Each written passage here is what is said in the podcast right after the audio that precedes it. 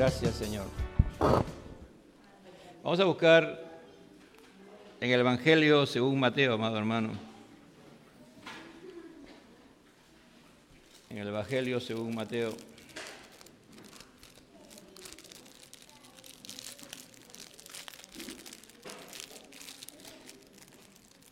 Versículo 1, hacia adelante. Vamos a orar, amén.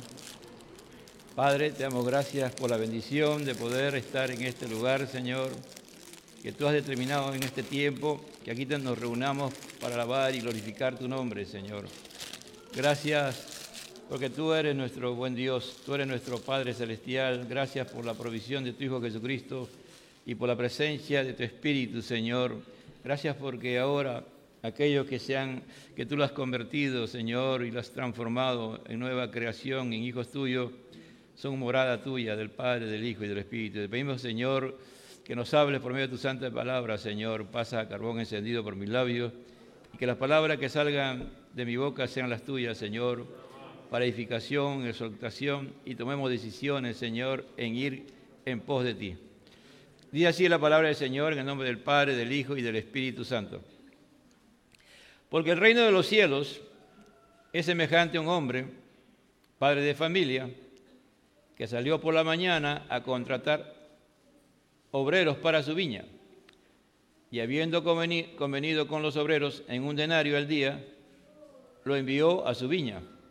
Saliendo cerca de la hora tercera del día, vio a otros que estaban en la plaza desocupados. Y le dijo, y también vosotros a mi viña, y os daré lo que sea justo. Y ellos fueron. Salió otra vez cerca de, la, de las horas sexta y novena, e hizo lo mismo. Y saliendo cerca de la hora undécima, halló otros que estaban desocupados. le dijo, ¿por qué estáis aquí todo el día desocupados? Le dijeron, porque nadie nos ha contratado. Él le dijo, y también vosotros a la viña, y recibiréis lo que es justo.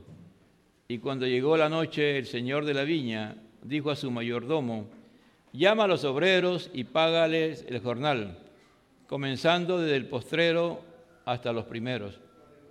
Y al venir y al venir los que habían ido cerca de la hora undécima recibieron cada uno un denario. Al venir también los primeros pensaron que habían de recibir más, pero también ellos recibieron cada uno un denario, diciendo, estos postreros han trabajado una...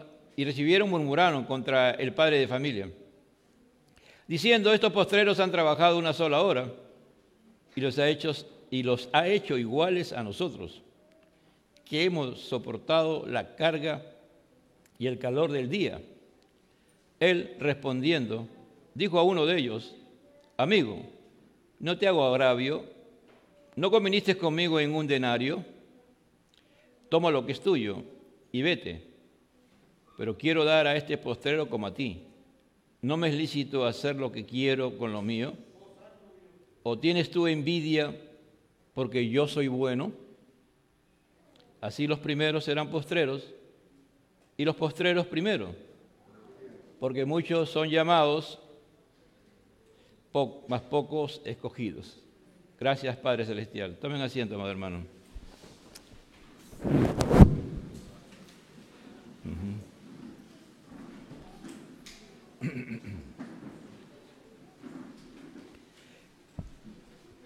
La igualdad de la vida eterna, hermano la igualdad de la vida eterna, la igualdad de la salvación, la igualdad en el reino de Dios.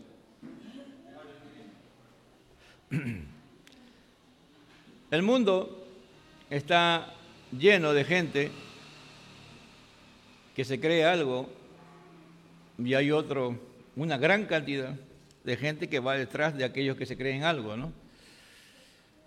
Puede ser un líder mundial, puede ser un líder nacional, puede ser un protagonista, un héroe que por, a veces por un acto de cobardía terminó siendo héroe, ¿no? Porque a veces, muchas veces los héroes terminan siendo héroes por un acto de cobardía, queriendo huir, hacen algo. Algunos dicen que Alfonso Ugarte no fue que él se lanzó, sino que por un acto de temor se, lanzó al vacío, ¿no?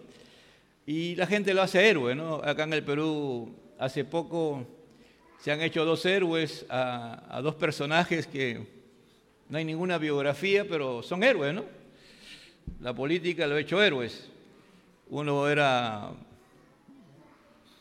consumidor de droga y vendía droga a menudeo, y el otro no se sabe exactamente qué era, pero ahora son héroes, ¿no? Para, para muchos.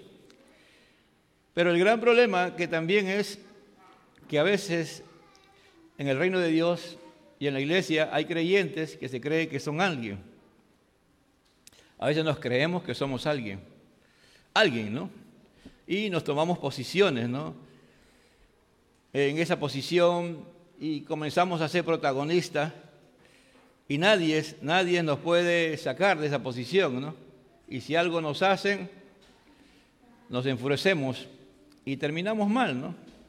O a veces cuando son posiciones relativas, no son posiciones permanentes. Cuando se sale de la, ya no está en la posición, vemos tal como es la persona, ¿no? O a veces estando en la posición, las personas se consideran algo, ¿no? Em, comenzando por la posición de uno de pastor, ¿no? Cuando uno no entiende el llamado de parte de Dios, que es por pura gracia y misericordia de Dios, a veces vamos a cometer esos grandes errores, ¿no? eh, Luzbel era alguien que estaba en la misma presencia de Dios y la adoraba a Dios, ¿no? El día de hoy hay una crisis a nivel mundial, no sé, en el habla hispana creo, no sé si también en el habla inglesa o en otros idiomas, pero de los cantantes, ¿no? De, de música y que están haciendo y diciendo cosas que van en contra de la palabra de Dios, están, porque a ellos lo que les importa es Cuanto más gente los escuchen y les compren sus, sus producciones, ellos se siguen enriqueciendo, ¿no? Dios tenga misericordia, pero aquí el Señor va a poner las cosas en el orden, ¿no? Eh, ha venido un joven y le ha dicho, ¿qué, debo ¿qué más debo de hacer para tener la vida eterna? ¿no? Si lo parafraseamos. Y el Señor Jesús le va a decir, bueno, todo lo que tienes, véndeselo y dáselo a los pobres y después que has vendido todo eso, que ya no tengas de dónde agarrarte, de dónde, apoyarte, ven y sígueme, ¿no? sé mi discípulo. Entonces, este, y Jesús va a hablar de que es más fácil que un camello pase por el ojo de una aguja, es literal, ¿no? Eh, que un rico, que un, hombre que cree en sus riquezas y se sostiene en sus riquezas, pueda entrar en el reino de los cielos, ¿no? Y Pedro va a contestar, Señor, entonces esto, así nadie puede ser salvo, ¿no? porque todos ellos creían que la gran mayoría, y aún incluyendo los discípulos de Jesús, que había que obrar para ser salvo. Y Jesús le va a responder, ¿no? Y le va a decir que para Dios no es nada imposible ser salvo. Y habla, de la regeneración, ¿no? De la gran bendición de que nosotros, eh, los apóstoles, van a ser, que van a juzgar a todos aquellos que no son cristianos en el día del juicio, ¿no? Y que Él va a devolver por ciento, no por cien, aquellos que han dejado hermanos, hermanas, bienes materiales, en este presente, no, no en el futuro, sino en el presente le habla, ¿no? Habla ya de la iglesia, de la relación que tengamos con, con la iglesia. Y termina con, pero muchos primeros serán postreros y postreros primeros. Los que se creen que son algo, ¿no? algo, van a terminar siendo los últimos y los que, no se, y los que creen que no son nada delante de Dios van a ser los primeros. Y, esa, y ese pensamiento Jesús lo va a desarrollar, ¿no? va, va a seguir afirmando eh, la importancia de la salvación, amado hermano, de que la salvación es una obra soberana de Dios, es una obra totalmente soberana de Dios, que Él en su gracia va, otorga a los hombres para que los hombres puedan tener la oportunidad de arrepentirse y teniendo fe en la obra de Cristo se puedan salvar. ¿no? Entonces, la salvación es un acto soberano. Dios es el que determina, eh, ha determinado la salvación de los seres humanos siempre y cuando ellos se arrepientan de sus pecados, ¿no? Por eso que el, el Evangelio de Mateo comienza arrepentidos porque el reino de los cielos se ha acercado. Dice, porque el reino de los cielos es semejante a un hombre, ¿no? No es igual, es semejante, ¿no? En el Mateo se habla del reino de los cielos porque Mateo es judío y ellos no nombraban el nombre de Dios, ¿no? Ahí debía ser porque en el reino de Dios, ¿no? Es semejante a un hombre, ¿no? A un, a un ser humano, hombre, mujer, niño, niña, adolescente, joven, no importa la, la, la posición, etnia, cultura que tenga. Padre de familia, ¿no? Que tenga autoridad sobre una familia. Que salió por la mañana a contratar obreros para su viña. Las condiciones para entrar, ¿no? para que el Señor va a determinar para ser salvo, ¿no? que salió por la mañana a contratar obreros para su viña. Este hombre se levanta de madrugada, porque para comenzar a trabajar en, en la cultura judía, se comenzaba a trabajar a partir de las 6 de la mañana, porque ahí hay mucho calor, ¿no? Entonces hay una hora que determina que descansan. Entonces este hombre se levantó como mucho más, como a las 5 de la mañana, muy probablemente, ¿no? Y después fue a la plaza, a la agora, ¿no? donde ahí había mucha gente que ya más temprano que él se había levantado y estaba esperando que alguien le contratara. No dice, por la mañana contratar obreros para su viña. Ahora, estos obreros se cree que eran agricultores, ¿no? personas que en algo conocían la labor del campo. Pero también no se sabe realmente si eran especialistas no eran especialistas en la labor que iban a hacer, pero eran personas que no tenían trabajo permanente. No es como el Perú, ¿no? Que en el Perú, creo que si no me equivoco, estamos ya de arriba del 75% de la gente subempleada, es decir, la gente que no tiene estabilidad laboral en una empresa, que no tiene, que es subcontratada o, son ambulantes, distintos tipos de, eso. Estas personas eran así, ¿no? Ellos esperaban cada día que trabajaban y con eso que trabajaban mantenían su familia si era un padre de familia, ¿no? Si era alguien que sostenía su hogar. Entonces tenían que esperar, llegaba la noche y en la noche se le pagaba, porque esa era la ley que Dios había establecido para el pueblo de Dios ahí no había te pago en el, sábado, no. Día trabajado, día pagado. ¿no? Para, ahora, este hombre tenía una viña y, parece que su viña es bien grande. ¿no? Su, la viña es donde se, siembra uva. Y en el pueblo de Israel, por lo general, eh, se sembraba las uvas en los cerros. ¿no? En los cerros entonces agarraban y, hacían con piedras, hacían unos montículos o unos para que no se desplazara la, tierra, ¿no? Ponían y eso lo, como un muro de contención y después subían tierra debajo del valle, la mejor tierra fértil, lo subían y llenaban eso. Y ahí sembraban la uva, ¿no? Salvo que el cerro tenga mezcla de tierra con piedras, se podría hacer, pero por lo general ese era el trabajo. Entonces el trabajo que hacía en una viña era un trabajo bastante fuerte, ¿no? Y si, por ejemplo, a veces por cuestiones climáticas se demoraba en madurar la, vid y, y, ya se venía la otra temporada, el frío, ellos tenían que trabajar en cuestión de días, lo que a veces se demoraban en un mes nada más en cosechar.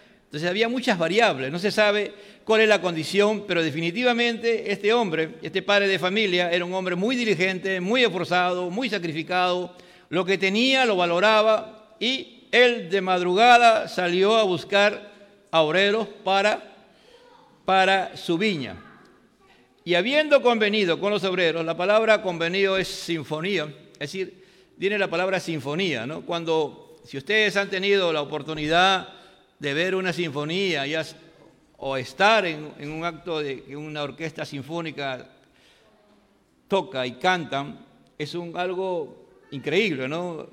Pueden ver 100, 200 personas que están tocando instrumentos y todos llevan una armoniza, todo es armonizado, todo es en orden, ¿no? De acuerdo a las notas, cómo debe de ser el director está dirigiendo, parece que es fácil, ¿no? Mover las manos, pero en realidad ese hombre tiene, es un talento, un don fuera de lo común, tiene un oído increíble que puede detectar cualquier falla, cualquier, cualquier cosa que se desentona en la sinfónica. Lo que quiere decir aquí, dice, y habiendo convenido con los obreros en un denario del día, es decir, él hizo un convenio, este padre de familia, y puso las condiciones claras. El trabajo consiste en esto, en esto y en esto. ¿Estamos de acuerdo? Estamos de acuerdo, estamos en sintonía, estamos en armonía. ¿Estamos de acuerdo? Ya, está bien. Entonces, dice, y los envió a su viña. Entonces vayan, mi viña queda en tal lugar, vayan allá. Ahí ustedes, ahí está mi mayordomo y él le va ya a indicar el trabajo que ustedes tienen que hacer. ¿no? no lo dice, pero más adelante habla de que el mayordomo es el que paga significa que el mayordomo estaba al tanto del trabajo que estaban haciendo en la viña de este padre de familia. Versículo 3. Y saliendo cerca de la hora tercera del día, vio a otros que estaban en la plaza desocupados. Este hombre primero va, pensamos, no puede, muy probablemente haya sido así, miró en la plaza y, y esas personas ya sabían si alguien venía vestido en una condición de que tenía recursos, se acercaban. ¿no? Ustedes no ves, no sé si a veces ven, por ejemplo, hay lugares donde eh, acá en Lima hay gente que está esperando que alguien lo busque. En varios lugares, en todos los distritos hay, ¿no? Y la gente ahí mismo se avalancha cuando vienen a buscar y el hombre dice, o la persona dice, no, necesito tantas personas, 10 personas, a ver, comienza a mirar, tú, tú, tú, y escoge y dice, ya, vamos. Siempre escoge lo mejor, ¿no? lo mejor que hay en ese momento y se lo lleva, hablan, ¿no? negocian y dicen, ¿estamos de acuerdo? Estamos de acuerdo, ya, vamos, ya. Salió así, ¿no? Muy probablemente, pero este hombre parece que, parece, ¿no? Que como que se quedó, miró el campo, miró su viña y faltaban trabajadores y, y recordó que había gente todavía en la plaza y volvió a ir, ¿no? A la tercera hora, que es de las nueve de la mañana. Ya habían trabajado tres horas los que estaban ahí y vio a otro que estaban en la plaza desocupado. La palabra desocupado no es que estuvieran desocupados ahí, no, esperando, no, no, no. Es, dice que estaban parados, esperando firmemente. Ellos estaban, esa persona estaban seguras de que alguien los podía contratar. Estaban ahí parados, esperando que alguien los contrate. Y le dijo, y también vosotros a mi viña, yo daré lo que sea justo, y ellos fueron. Le dijo, no, y vayan ustedes también a mi viña. Y os daré lo que sea justo. Y ellos fueron. No le dijo, ahí no entró en una negociación.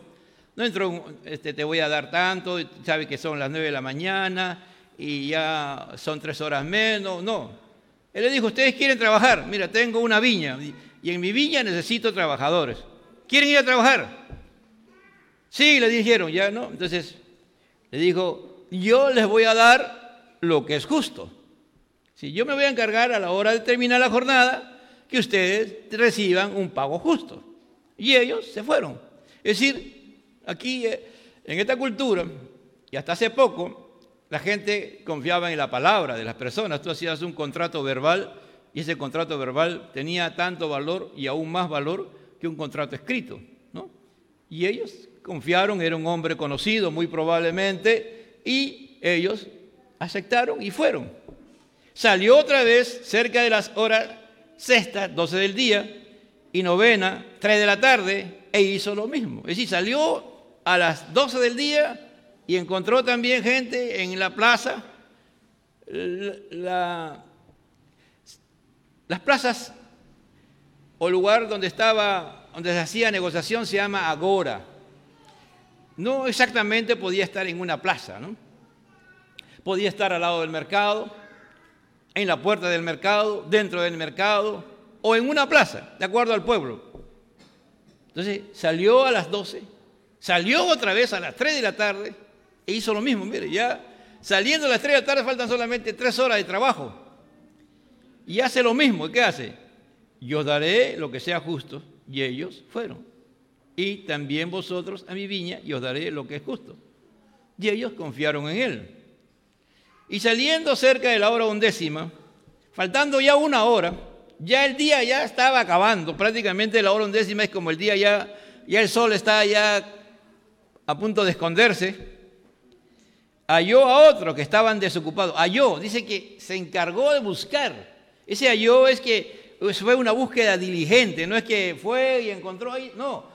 Él seguro que fue a la plaza, no, encontró y siguió buscando, pero había uno en un lugar algunas personas que todavía tenían la esperanza de conseguir trabajo.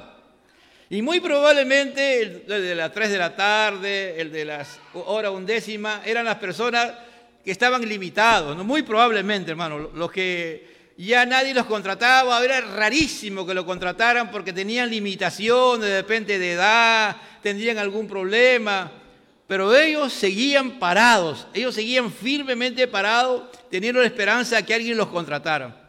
Así les pagaran mal, porque muy probablemente la gente le pagaba y no le pagaba correcto, porque el denario, un denario ganaba una persona especializada. Una persona, por ejemplo, un soldado le pagaba un denario. A un, trabajo, a un trabajador especializado le pagaban un denario. Y cuando él negocia, negocia con los primeros, que supone que son ya los especializados, le dice, te voy a dar un denario. ¿Estamos de acuerdo? Ah, de acuerdo. Pero con estos de aquí, él no va a quedar en ningún pago, es decir, en ninguna cantidad de pago estipulado, sino va a decir, yo le voy a pagar lo que es justo, dice, ¿no? Y le dijo, ¿por qué estáis aquí todo el día desocupados? ¿Por qué ustedes están aquí parados? Desde las 6 de la mañana hasta las 5 de la tarde, esos hombres no habían, seguro muy probablemente, muy poco habían comido, de repente no habían comido. ¿Me entiende? Por lo menos los que llegaron a mediodía de repente comieron, ¿no? Los que llegaron a las 3 de tarde no comieron. Muy probable, ¿no? Y dijeron, ¿por qué nadie nos ha contratado? Miren lo que dice, porque nadie nos ha contratado, nadie se ha negociado con nosotros, nadie ha venido a buscar nuestro servicio, nadie está dispuesto a que nosotros trabajemos para ellos. Dice, y él le dijo, y también vosotros a la viña y recibiréis lo que es justo. ¿No? Entonces terminó ahí todo lo que él tenía que hacer. Entonces aquí ya comienza a cumplir con lo que él ha acordado. Cuando llegó la noche, el señor de la viña dijo a su mayordomo, ¿no? él, sino ordenó a su mayordomo. Le dijo, mira, ven, ya llegó la noche, ya son más de las seis, hay que, y ahí ya se para el trabajo, llama a los obreros y págales el jornal. Págales el jornal, págale lo que es justo, ¿no? Comenzando desde el postrero hasta los primeros, pero él cambia totalmente el esquema, ¿no? Aquí no es que va primero los primeros, no. Él va a comenzar a pagar a los postreros, a los últimos, a los que llegaron ya casi faltando una hora para que termine el día, le dice, págales a ellos. Primero, págales a ellos. Esto es bien importante, amado hermano. Muchos de nosotros aún seguimos pensando en el reino de Dios, en las cosas de Dios, con nuestra mente humana. Y cuando eso pasa en nuestras vidas, Siempre terminamos decepcionados, siempre terminamos fracasados, derrotados, avergonzados y muchas veces aún hasta terminamos pecando contra Dios, que es lo más terrible, ¿no? Porque lo más terrible que puede ver es pecar contra Dios. Porque nosotros tenemos un, un esquema, un paradigma, una estructura en nuestra mente que es a veces somos cuadriculados, ¿no? Es decir, miramos para un solo lado y para allá no vamos, ¿no? Y no miramos las demás cosas.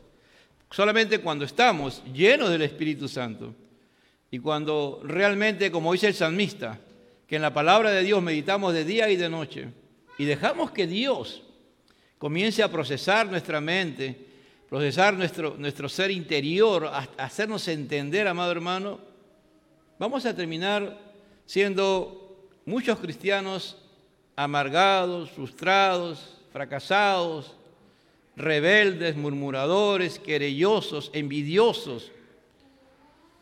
Y eso es un gran problema, ¿no?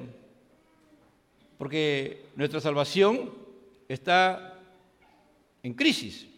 La vida eterna está en crisis o sencillamente nunca hemos sido salvados por el Señor, nunca hemos tenido la vida eterna.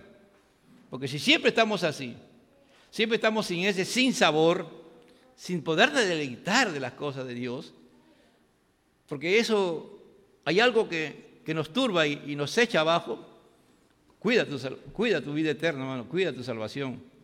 Porque aquí vamos a ver el reclamo en el reino de Dios. Esas personas que están en el reino de Dios van a reclamar por la forma como Dios actúa. Dice el versículo 9, y al venir los que habían ido cerca de la hora undécima recibieron cada uno un denario. Es decir, los que trabajaron una hora recibieron un denario. ¡Wow! Increíble, ¿no? Los que estaban ahí mirando, todos estaban a la expectativa. Los que llegaron a la primera hora multiplicaron por 12. ¡Ah! Una hora, un denario. 12 denarios para mí. ¡Ah! Felices estaban ahí seguro. Pero siguió el desfile. Al venir también los primeros pensaban que habían de recibir más. Pero también ellos recibieron cada uno un denario. ¿Qué dijimos en el versículo 2? Que él se puso de acuerdo, ¿no es cierto? Hubo una sintonía, una armonía. No desentonaron la nota, tuvieron de acuerdo. Dijeron, sí, un denario, un denario, Señor, ¿de acuerdo? De acuerdo por eso que lo puntualiza en el versículo 2, ¿me entiende? Ese versículo 2 es importante. ¿eh? El que pone las condiciones. Cuando tú y yo venimos al reino de Dios, no eres tú. Y soy yo. Es el Señor, ¿me entiende? El pacto lo establece Dios. El pacto lo establece Dios. Las condiciones las establece Dios. Si estás de acuerdo, seguimos para adelante. Si no, ahí nomás te dice el Señor, quédate ahí nomás. Por eso el joven rico, ¿qué hizo? ¿El joven rico estuvo de acuerdo con el pacto que estaba estableciendo Jesús con él? No. ¿Qué más valor tenía para él? Sus bienes, sus riquezas. Él tenía un concepto errado, como la gran mayoría de los judíos y muchos de los que aún no están aquí presentes, tienen aún también de la salvación, amado hermano. Al menos aquellos que... La palabra primeros también se puede decir los principales, ¿no? Aquellos que tienen una posición en, este, en la iglesia o una posición en el mundo que los hace importantes. El Señor va a agarrar, hermano, y va a darnos, nos va a llamar la atención para aquellos que son, por ejemplo, reclamones, para aquellos que todo, ¿no? Cuando Berenice y, y Micael eran, eran pequeños, decían, no es justo, decían, no es justo. Esa era la palabra que más escuchaba de ellos, ¿no? Ya le, habían enseñado el, criterio de justicia y ellas evaluaban y decían, eso no es justo, decía, eso no es justo. Pero Dios no, Dios no evalúa con criterios humanos. Dice, y a recibirlos se pusieron a refunfuñar. Se pusieron a hablar mal contra el padre de familia, no contra el administrador, hermano. Mire, ellos sabían quién ponía las órdenes. Ellos no le dijeron al administrador, oye, pues no te pases, no. Comenzaron a hablar mal y diciendo, estos posteros han trabajado solo una hora y los ha hecho iguales que nosotros. ¿Cómo es posible? Mira. De repente, ¿no? Se cree, pues es muy probable, ¿no? Mira ese cojo, ese manco, ese tuerto, ese, que, ese viejito que con la justa puede hacer, ¿lo has hecho igual que nosotros? ¿Qué te pasa? No estás ofendiendo, estás ofendiendo mi autoestima, mi dignidad. Es decir, lo que está de moda el día de hoy, pues hermano. No, ¿qué pasa? ¿Qué, tienes? ¿No sabes, ¿Sabes quién soy yo? ¿Qué estás haciendo? Lo has, hecho igual que hemos soportado la carga y el calor del día, nosotros que comenzamos esta obra, que comenzamos esta iglesia, nosotros que comenzamos este ministerio, nosotros y nosotros y nosotros. ¿Cómo será ¿no? cuando nos ponemos así en ese plano? ¿no? ¿Cómo Dios nos mirará? ¿no? Su corazón, Jesús, estará muy triste, ¿no? Como decía el día de hoy la lectura de la palabra, ¿no? ¿Qué amor tiene este hombre? ¿Qué amor tiene? ¿Qué amor mío tiene este hombre? ¿Qué amor mío tiene esta mujer?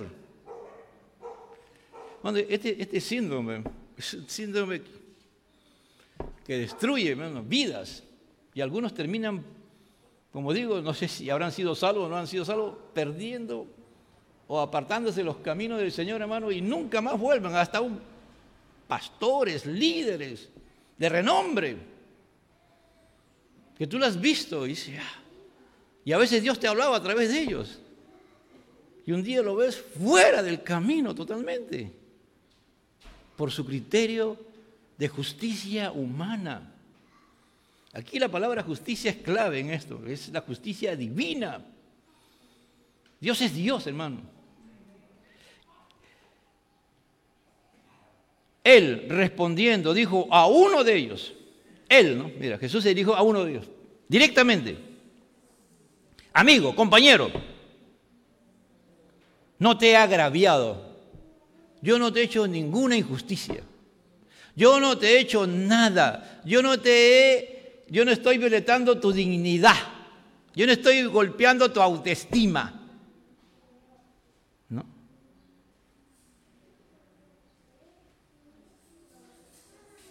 ¿No conviniste conmigo en un denario?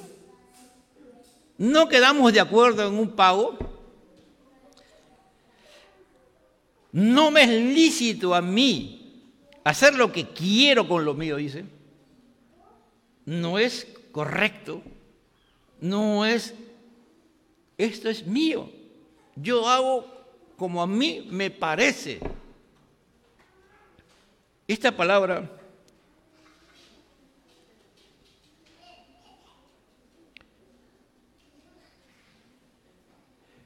toma lo que es tuyo. Mire, este hombre había recibido el dinero, lo que da a entender esto, yo estaba analizando esto, y cuando vio que a él le dieron el denario, él lo tiró. Y le dijo, mira esta palabra, la más fuerte que yo escucho, creo, de Jesús, hermano. Vete, le dice.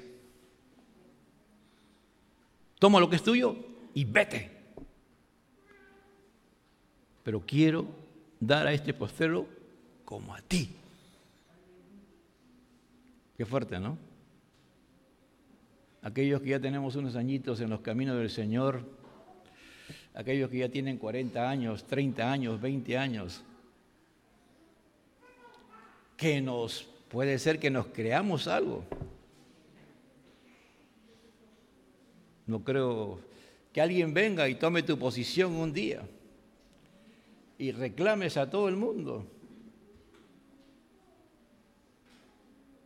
La iglesia, ¿no? La iglesia, cuando eso se institucionaliza y se hace una organización, tiene sistema, Esto, si lo miramos desde el punto de vista del sistema de la iglesia, hacer esto es una sanción de una disciplina, del punto de vista humano pero que se tome el nombre de Dios y a esta persona que se, que se le dio la gana de, de hacer de esa manera, hasta lo pueden disciplinar o expulsar. Porque los principios de Dios son divinos, hermano. No entra en una mente aquí, aquí. Puede entrar, pero para que tú y yo lo entendamos, tiene que llegar y transformar mi corazón, transformar mi vida. No me es lícito hacer lo que quiero con lo mío o tú tienes envidia. O tú eres un envidioso. Tú eres una persona que tiene un corazón malo. Porque envidioso es una persona que tiene un corazón malo, que tiene un ojo malo. ¿Por qué? Dice, y le dice, porque yo soy bueno. ¿Qué dice? Maestro bueno. ¿Qué desee para la vida eterna? ¿Por qué dices bueno? Si hay uno solo bueno que es Dios. Por eso el padre de familia aquí simboliza a Dios. Así, los primeros serán posteros y los posteros primeros, porque muchos son llamados, más pocos escogidos. Hermanos, vamos nuevamente a retroceder. El reino de los cielos es semejante a un hombre de familia, a un padre de familia. El padre de familias es Dios. En según que salió por la mañana a contratar obreros para su viña. Dios es soberano y Él es el que va a buscar a las ovejas perdidas. Ya lo ha hablado anteriormente. Dios, por medio de su Hijo Jesucristo, va a buscar lo que se ha perdido. Él ha venido a buscar lo que se había perdido. Y Él, desde muy temprano, de antes que existiera la creación, Él planificó la salvación de todos nosotros, siempre y cuando nos arrepintamos y entreguemos nuestra vida a Dios. Desde muy temprano, antes que, antes que hubiera, existiera nada, Dios ya planificó todo eso. Y después de que el hombre pecó, Dios sale a contratar, a buscar, pero bajo sus principios, bajo el reino de Dios. Primero, para poder ser un labrador, un trabajador o alguien que sirva en el reino de Dios, tengo primero que arrepentirme. Arrepentidos porque el reino de los cielos se ha acercado. Después del arrepentimiento yo tengo que mirar a la cruz donde Cristo murió por mí, ¿no? por mi pecado, porque la razón de la muerte de Jesús es mi culpa, es mi pecado, lo llevó a Cristo a morir por mis pecados, ¿no? Entonces yo tengo que aceptar y en fe aceptar que yo soy pecador y que Cristo toma mi lugar, ¿no es cierto? Y cuando yo obro, obro en fe, Dios me, por su gracia, me declara salvo. Y automáticamente, a partir de ese momento, a partir de ese momento, las condiciones para seguir al Señor él lo está diciendo permanentemente. Si alguien quiere venir en pos de mí, niéguese a sí mismo, tome su cruz y sígame. Lo va a reiterar. Ha hablado, por ejemplo, en el Sermón del Monte, algo que no sale y no va a salir si los que están aquí presentes llegan por lo menos a entender y decirle, Señor, yo quiero que eso se encarne en mi vida, por ejemplo, la bienaventuranza. Las bienaventuranzas son fundamentales, son trascendentales para poder vivir en claridad para entender la mente de Dios, para entender los principios de Dios, las bienaventuranzas. Bienaventurados los pobres en espíritu, porque tales es el reino de los cielos. Jamás tú vas a encontrar a un, pobre, en espíritu reclamando, oye, pero ¿por qué le dio tanto a mí, a él, y a mí me da menos? Y, o yo he hecho más esfuerzo, no. El pobre en espíritu va a decir, yo era un vil pecador, yo era un hombre depravado, un hombre maldito, lo que fuera, lo que haya sido.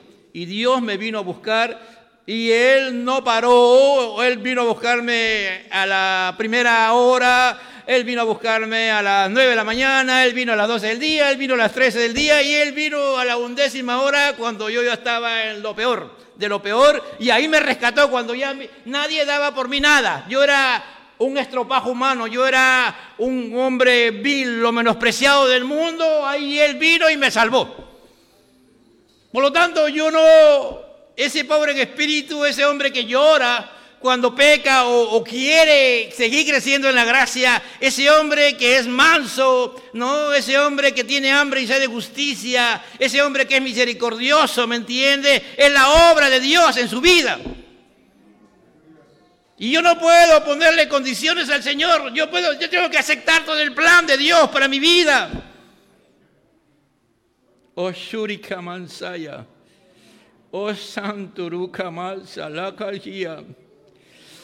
Y habiendo convenido, dice, Él se pone de acuerdo, Él pone las normas, Él, Él ha establecido su palabra y tú y yo tenemos que aceptar que tenemos que vivir bajo eso, bajo esa sinfonía que Él está poniendo, porque cuando tú y yo vivimos el Evangelio como Dios quiere que yo y tú lo vivamos, es una sinfonía para Dios, porque tú haces la voluntad de Dios, estamos en sintonía con Dios, en armonía con Dios y adoramos al Señor, aleluya.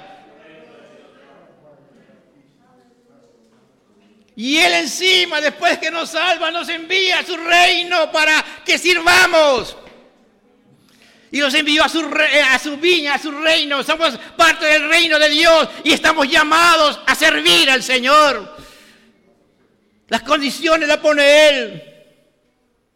Y le dijo, y también vosotros a mi viña y os daré. Bueno, ¿cuántos, algunos han recibido, cuántas veces el, el Evangelio lo hemos rechazado?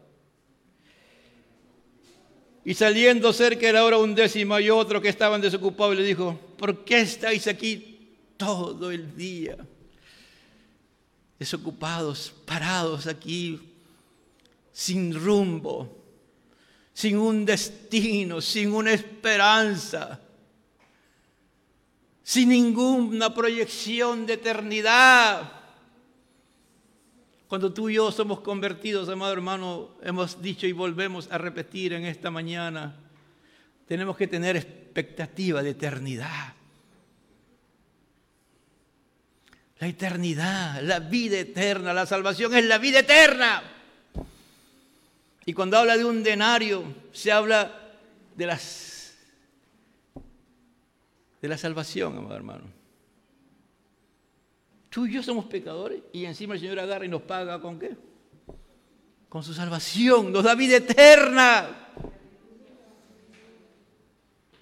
Cristo, hermano, no importa a dónde te hayas degradado, a dónde hayas llegado, como el hijo pródigo, que a la hora undécima volvió en sí y dijo, ¿yo qué hago aquí en medio de esta inmundicia, en medio de toda esta depravación, en medio de toda esta maldición queriendo comer como los cerdos? Yo no soy animal, yo soy un ser humano que he sido creado a la imagen y semejanza de Dios. Me levantaré e iré a mi padre de familia y le diré, he pecado contra el cielo y contra ti. No soy digno de ser tu hijo.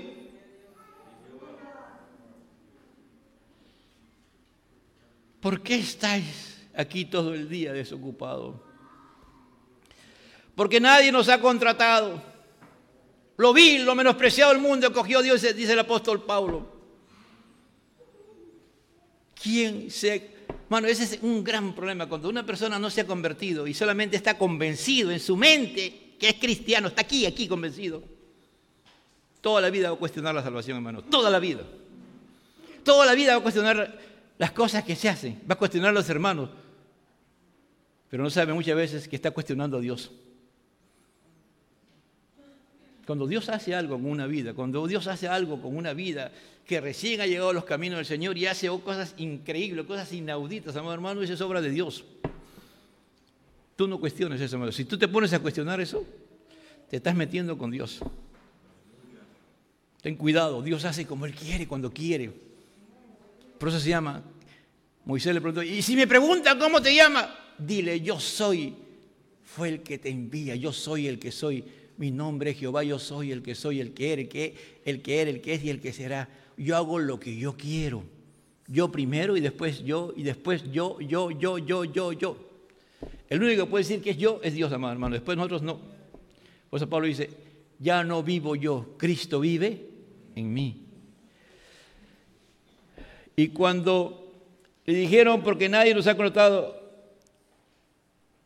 y también a ellos los mandó a trabajar, hermanos, también los mandó a servir. Y cuando llegó la noche, la noche ya llega, hermano. La noche ya llega. Cristo viene por segunda vez, amado hermano. Cristo ya viene. ¿Por qué creen que hay enfriamiento? ¿Por qué creen que muchos se están enfriando? ¿Por qué creen que cuando hay Santa Cena algunos no vienen ya al culto? ¿Por qué? Si tú estás convertido, si Dios te ha salvado, ¿por qué cuando hay Santa Cena no participas de la Santa Cena? Estás ofendiendo a Dios. ¿Por qué? Porque si estás en pecado, estás manchando la, santidad Estás manchando la santidad que Dios te ha dado. Está, y si aún sigues en pecado y no quieres salir de ese pecado, estás pisoteando la sangre de Cristo. Y si no tienes ningún pecado y no, y no participas de la Santa Cena, ¿es por qué? ¿Te consideras más justo que Dios? Si ya Dios te perdonó, si te has arrepentido. Es que tú te juzgas, ah, no, estoy en pecado. Pero ya si ya te perdonó que tú no te perdonas a ti mismo, que tú eres más que Dios. ¿Me entiendes? Bueno, este, este, este, mensaje es fuerte, muy fuerte, muy fuerte. Yo creo que nadie quiere decirte que un día el Señor te diga, vete. ¿cómo, termina el sermón del monte? Señor, pero si en tu nombre hicimos esto y esto. Nunca os conocí hacedores de maldad. Sí, cuando hacían esto se consideraban que eran primeros, que eran los principales, que tenían los dones, que hacían esto, que predicaban y la gente se convertía, la gente no oraba y, los muertos resucitaban, eran sanados, ah, tenía don de fe, lo que declaraba se hacía. Pero, pero su vida, como decía ayer el mensaje, era una doble vida una vida de, hipocresía, como se decía ayer en, el, mensaje que dio el hermano Benjamín Chávez. Y al venir, así que amados hermanos, ¿qué principio podemos nosotros encontrar? La salvación de ninguna manera es merecida o ganada, es un regalo de Dios. es, una, es dispensado de manera o modo soberano o imparcial a todos los que creen en nuestro Señor Jesucristo. Crees en Señor Jesucristo y serás salvo tú y tu casa. En el reino de Dios, todos serán tratados por igual, de acuerdo a su capacidad dada por Dios. A mí me sorprende, hermano, cuando yo veo en el desierto, ¿no? El maná, ¿no? ¿Te han leído la parte del maná que cuando caía maná? Dice que salían los, los que tenían ya su edad, recogían, recogían un pequeño así, ¿no? Iban y lo pesaban, pesaba la cantidad que necesitaban exactamente. Venían los fornidos, podían traer cinco canastas, hermano. Pero a la hora que iban a pesar, pesaba lo mismo que esto. Ahí, ahí, ahí, en el, desierto Dios pone la igualdad, hermano. No que el más vivo, no, no, no. Aquí se acabó eso, se acabó, los peruanos, el peruano peruano no puede ir al cielo, hermano. El peruano tramposo, eso, ¿no? Que va y, se mete por acá, tú estás haciendo cola y aparece. El otro día estaba yendo con Emily a una tienda, estábamos haciendo cola, hermano, y apareció uno, y se metió. Pero como Dios es justo, había otro carro y lo sacaron y lo volaron. Pero así es, hermano, ese es normal. Ahí no hay, hermano, aquí no hay. Cada creyente es parte de la iglesia, lo cual es por lo cual somos, todos somos esposas de Cristo. ¿Cuántos son esposas de Cristo, amado hermano? Todos somos herederos con Cristo Jesús. Todo, hermano, la herencia de Cristo nos pertenece a nosotros. Gloria a Dios. Todo creyente es bendito con toda bendición espiritual. Es decir, hermano, cuando tú y yo nos salvamos, recibimos toda bendición espiritual, no una parte. Dios no da por, por medida, Dios lo da todo. ¿Qué dice Efesios 1.3? Que Él nos ha bendecido con toda bendición espiritual en lugares celestiales en Cristo Jesús. Aleluya. Todo creyente, amado hermano, así como en el, la muerte eterna, ¿qué cosa es? La separación total de Dios del ser humano. En el lago de fuego Dios no se va a acercar para nada, hermano. En cambio, la vida eterna es la presencia permanente delante de Dios de nuestras vidas. Amén. En ningún momento nos va a dejar. Por eso, si entendemos estas verdades, amados hermanos, si comenzamos a entender estas verdades, otra va a ser nuestra vida. Nunca vamos a refunfuñar, nunca vamos a ser rebeldes, nunca va a estar reclamando. Es que yo me merezco, pues ahí sale, ¿no? Por ahí se lo merece, dice, ¿no? El, tal día. Ah, y, los hermanos escriben, se lo merece. Santo Dios. Oh, Shura mansa. Tú, yo, yo, no me merezco, hermano, ni siquiera tener esta ropa que tengo puesta, hermano. Si estoy aquí es por pura gracia de Dios y Dios me ayude en su misericordia, en su bondad, a vivir bajo esos principios El principio soberano de Dios para la salvación es que toda persona que se acerca en fe a su Hijo Jesucristo recibe la misma salvación compasiva, preparado por el Padre y otorgada por el Hijo. No existen excepciones o variaciones. Dios recibe a todos. No, si Hitler se hubiese arrepentido, Dios lo perdonaba y lo salvaba. Si Paul Penn, uno de los líderes más terribles que ha tenido la humanidad en Camboya, se arrepentía, Dios lo salvaba. Si Mao Zedong se arrepentía, Dios lo salvaba. Si Marx se arrepentía, Dios lo salvaba. Charles Darwin, que creó la teoría de la especie, amado hermano, al final se arrepintió y se convirtió y murió salvo. Dios hace su obra poderosa. Todo lo que se arrepiente de sus pecados entran en, la, en las mismas condiciones y reciben las mismas bendiciones gloriosas y eternas de Dios. Amado, cuando tú vas ahí, cuando estemos ahí, no es que tú vas a tener una casa más hermosa, no, todos vamos a tener la misma, lo mismo y todos vamos a estar gozosos, alegres, porque eso no, no, lo que nos va a importar es estar delante de la presencia de Dios.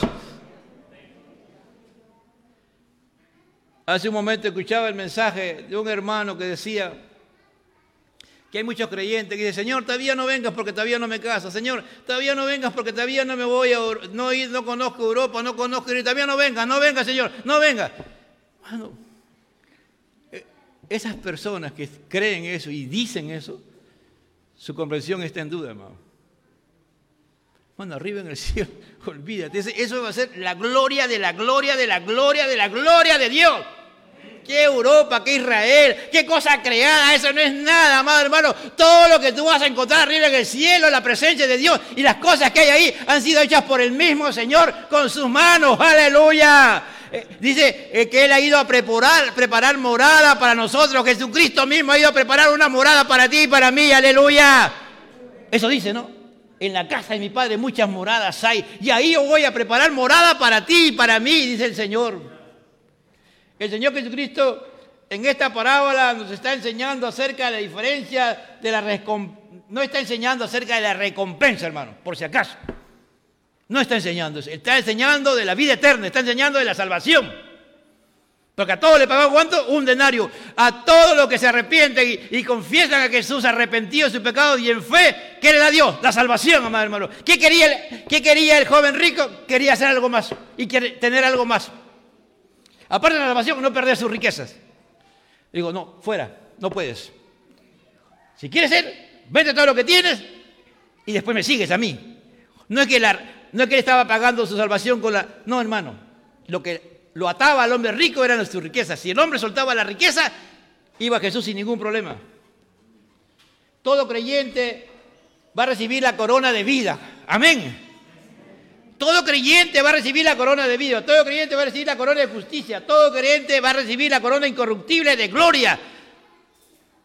Vamos a recibir, no es que tú vas a tener una corona más grande, otra corona más, no, todo es, por igual, todo es igual, todo es igual en el reino de Dios, nadie es más, nadie es menos, no. Que fui y que fui el papa, el, el, el obispo general, no, eso no cuenta, hermano, no cuenta, no cuenta, no cuenta. Todos vamos a ser iguales delante de Dios. Y vas a mirar. Pero ese, ese hombre, mira, Dios lo ha salvado. ¿Y era qué? Era lo peor de lo peor de lo peor que tú viste en toda tu vida. Ese hombre te va a sorprender cuando Dios lo ha salvado y va a tener lo mismo que tú y yo. ¿Lo crees, amado hermano? ¿Lo crees, amado hermano?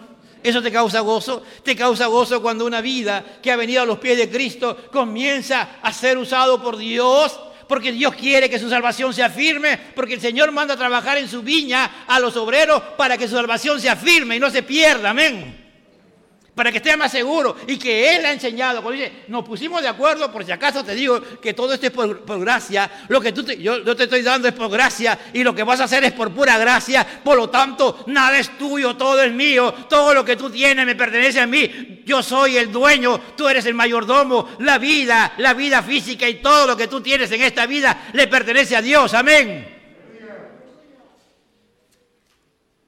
Aleluya. Dios es bueno, amado hermano, y quiero terminar con dos, tres cosas. Nuestro Dios es un Dios de amor y misericordia. Es el que inició y busca y logra la salvación de nosotros los pecadores, amado hermano. Si tú y yo estamos aquí y perseveramos, es porque Dios está actuando en nuestra vida y le hemos dejado actuar en nuestras vidas. Oh, Shoramanta, Sarakaya. Una de las cosas que estoy orando en este tiempo, amado hermano, por la iglesia, es para, que cada uno de nosotros hagamos las cosas para Dios y que Él sea la razón de nuestra existencia. Que tú y yo no estemos midiendo si vengo o no vengo al culto, si voy o no voy, si hago esto o no hago lo otro, hermano. Tú haz lo que Dios te dice que hagas. Y no lo cuestiones, deja. Y Dios te va a sorprender. Segundo, Dios permanece llamando a los hombres al arrepentimiento y a, la, salvación hasta la hora undécima. El día lunes los maestros de escuela bíblica, el hermano Mauricio daba una enseñanza basada en el libro de la santidad de John Charles Riley sobre el, el, pecador que está con la cruz, en la cruz con Cristo, ¿no? el malvado, hombre, ese hombre que estaba siendo crucificado por sus delitos. Y Charles Riley decía ¿no? que ese hombre, aún en ese momento, faltándole minutos para morir, minutos para morir, Dios comienza a convencerlo de pecado, justicia y juicio. Y ese hombre comienza a llamarle la atención al otro. Oye, ¿qué te pasa? Le dice, ¿qué tienes? ¿No sabes que ese es el Cristo? Todo lo que estás hablando. Bueno, mire, no, Aún no había recibido la salvación, pero él estaba convencido que él era un pecador y que estaba al hombre de un hombre santo, que era Cristo, aleluya. Y seguro que le escuchó, Padre, perdónalos porque no saben lo que hacen. Ahí, hermano, ahí. Estaba predicando. Y el Señor le dice, hoy estarás conmigo en el paraíso. Hoy. Aleluya en la hora undécima, faltándole nada, nada, nada para ya existir en esta tierra, se sal, Dios lo salva porque Él entiende que es un pecador y que estaba delante de un santo, que al que estaban matando era un hombre santo, justo, y que Él sabía que nada malo había hecho, pero Él sí se merecía estar ahí en la cruz. Eso tiene que ver en nuestra vida, hermano, permanentemente. Cuando tú ves que alguien es bendecido, cuando alguien, Dios lo está usando para su gloria, ¿cuál es el objetivo? Que esa persona, ese hermano, esa hermana está siendo usado para la gloria de Dios, para proclamar el Evangelio, para que las personas se arrepientan y se conviertan. Y Él es un instrumento de bendición para la gloria del Padre, del Hijo y del Espíritu Santo. Amén. Y en tercer lugar, Dios muestra su amor eterno, misericordioso, compasivo con todo hombre pecador arrepentido, porque no porque salva con la intervención de Dios. Pero le dijo, Señor, pero eso es imposible. Le dijo, tranquilo Pedro, pero para Dios todo es posible. Para Dios es... Y la mejor demostración de que para Dios todo es posible, que nosotros estamos aquí en esta mañana, amados hermanos y que hemos sido salvados por pura gracia y misericordia de Dios. Gracias, gracias, gracias Señor. Si tú ya tienes unos años y has sido de los primeros que ha venido al reino de Dios, la única recomendación que Dios nos habla, amado hermano, es no perdamos nuestra humildad. Tú y yo no somos nada. Si Dios nos ha dado vida, dale gracias a Dios por los 40 años, 30 años, 20 años, 15 años, 10 años que tienes en la fe. Dale gracias a Dios. Dale gracias a Dios por todos los beneficios. Dile, Señor, eso con que tú me has bendecido a mí, yo quiero que tú bendigas a mi hermano. Y si tú ves que tu hermano está siendo bendecido más que tú, dale gracias al Señor. Dale gracias al Señor. Aleluya. Gracias, Padre, porque tú eres bueno, porque tú eres santo. Gracias por esta...